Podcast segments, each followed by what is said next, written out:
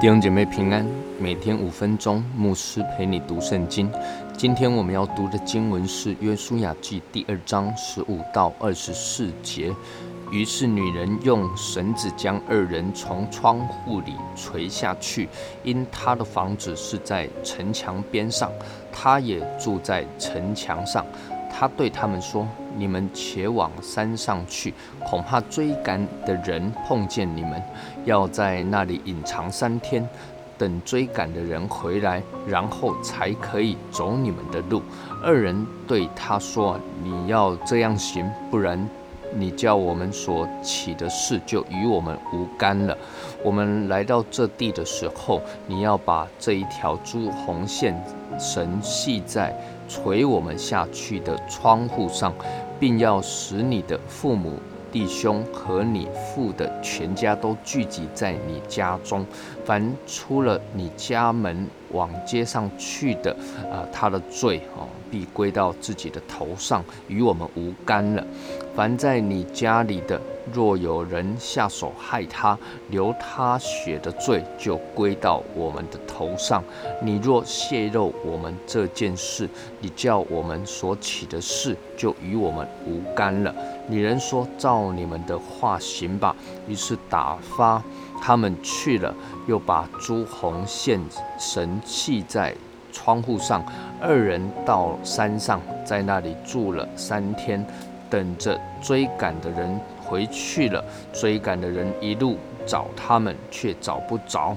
二人就下山回来，过了河，到嫩的儿子约书亚那里，向他诉说所遭遇的一切事，又对约书亚说：“耶和华果然将那地交在我们手中，那地的一切居民在我们面前心都消化了。”妓女喇合帮助约书亚所派来的探子躲过耶利哥城的追杀之后，在上一次啊的经文中，我们就谈到喇合的任性，还有他生平中的第一个祷告，当然出现生命的不成熟。对神的认识不足，所以有一些对神错误的认知。但是呢，这没有关系。信仰是一步一步往前行的，是每一天成长、心意更新而变化的。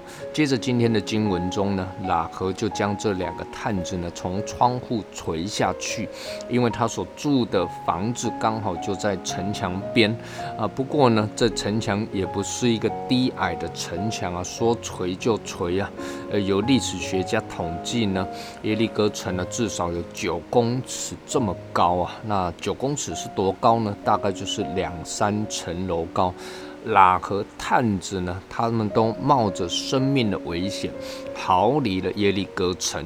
那么喇和呢，就告诉两个探子了，要先躲起来啊，等追赶的人回来之后呢，再回以色列人当中。那接着这两个探子呢，也嘱咐喇和了，在他们攻破耶利哥城的时候啊，他们要把这一条朱红色的线。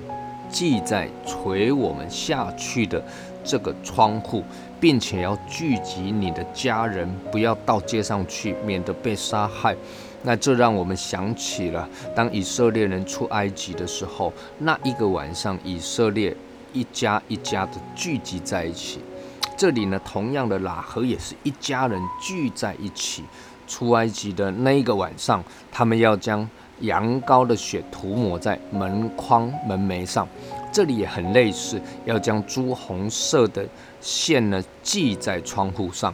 出埃及的时候，灭命的天使看见门框、门楣的血，就越过去，不去杀害那家的长子。